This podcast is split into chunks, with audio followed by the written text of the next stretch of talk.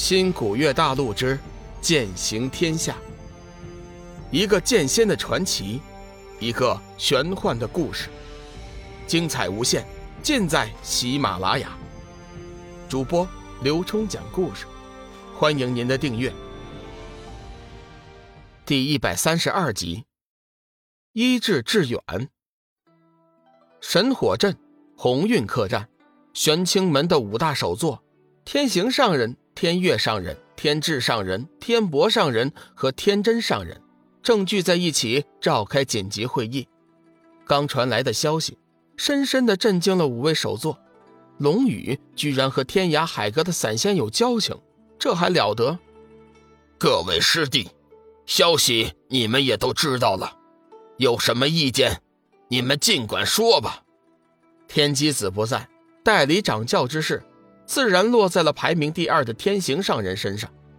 此时，他眼中满是忧虑和担心，甚至有一丝淡淡的恐惧。当然，他的忧虑、担心，并不是为了自己，是为了玄清门的未来担心。大厅中出奇的安静，甚至能听到心脏跳动的声音。天博上人突然道：“我看也没什么大不了的，就算他龙宇和天涯海阁的散仙有关系。”又能怎样？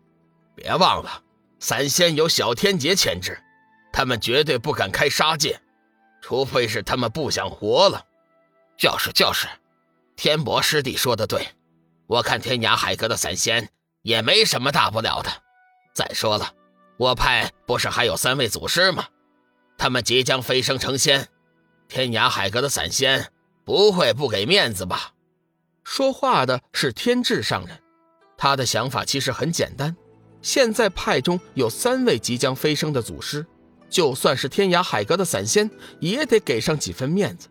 虽然散仙在这一届是无敌的，但是和真正的仙人相比，他们也算不了什么。不过话说回来，天智上人似乎连祖师的面都没见过。天月上人心中暗骂：两人是白痴啊，自以为是啊，在修真界横行惯了。居然连散仙都不放在眼里了，真是好笑。后山的三位祖师未必就能指望得上，散仙头顶上的小天劫，三位祖师头上同样也顶着天劫，到时候能不能出手还不一定呢。天行上人看了一眼老六，六师弟，你就没话说吗？天真上人冷哼一声，哼。当初将龙宇、小玉从点苍带到玄清门，乃是我一手操办。没想到事情会成今天这个样子。如果龙宇和小玉要报复的话，我天真绝无怨言。一直以来，天真上人对玄清门迫害龙宇和小玉的事情都不耻。可惜凭他一人之力，又怎能左右掌教师尊的话？天智上人大怒，天真。你什么意思？莫非你在指责我们？哼！你们都是师兄，我怎么敢指责你们？我只是说一句心中的实话。现在想想，我当初就不应该带龙宇和小玉上来。天真冷冷的回答。天博上人也怒了。天真，我知道你对此事一直耿耿于怀，但是你别忘了，掌教师兄做这件事。也是为了我们玄清门的未来发展。你身为六大首座，不但不积极想办法，居然还说出如此大不敬的话，真是大逆不道！够了，天博，一件小事何必戴上高帽子？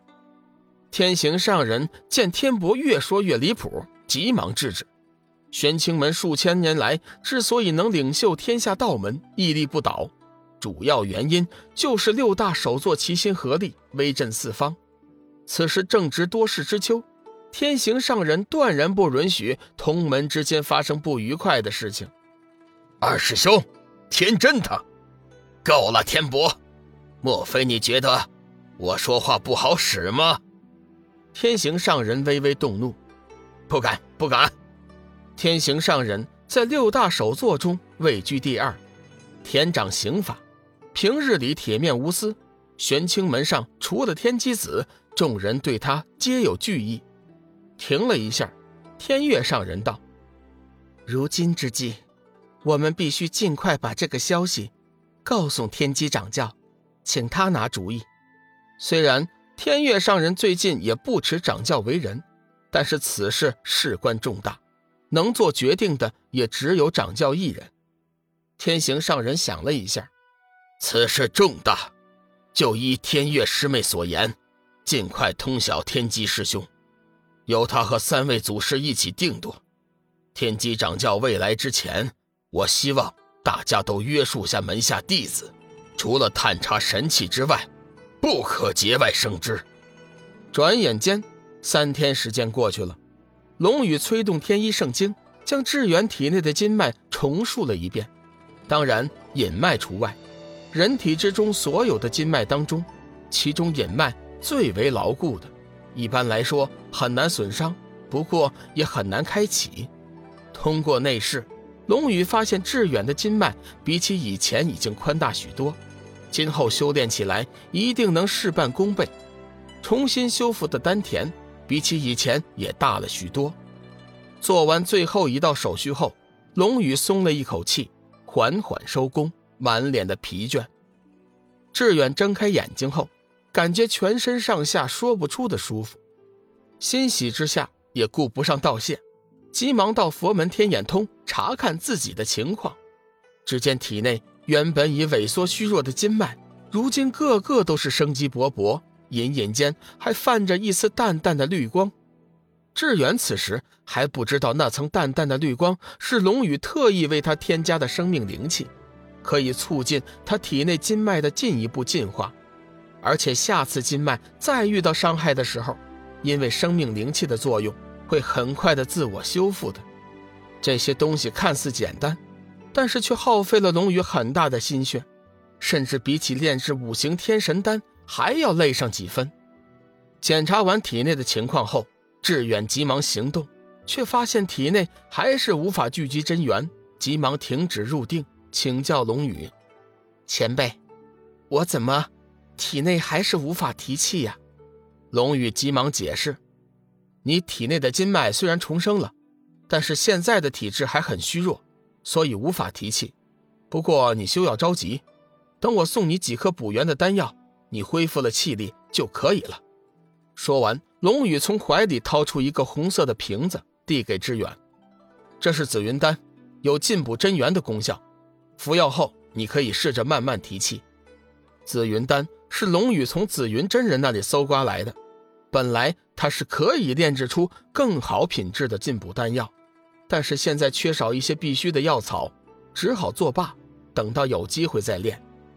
志远接过紫云丹，急忙吞下一颗，感激地看着龙宇，却不知道该说什么好。大恩不言谢。龙宇看懂了志远的目光中的意思，微微一笑：“我先出去了，你放心在这里打坐入定，有我师尊亲自坐镇。”不要担心被别人打扰。紫云真人见龙宇出来，急忙迎上前，关切地问道：“情况怎么样？你又耗费了不少的天意圣经啊！我来护法，你赶紧打坐恢复一下。” 一切都很顺利，我已经帮助志远重新塑造了筋脉，并且修补了丹田。他现在正在入定打坐。如果我估计不错的话，两天后他就能出关了。到时候他的修为将尽数恢复。本集已播讲完毕，感谢您的收听。长篇都市小说《农夫先田》已经上架，欢迎订阅。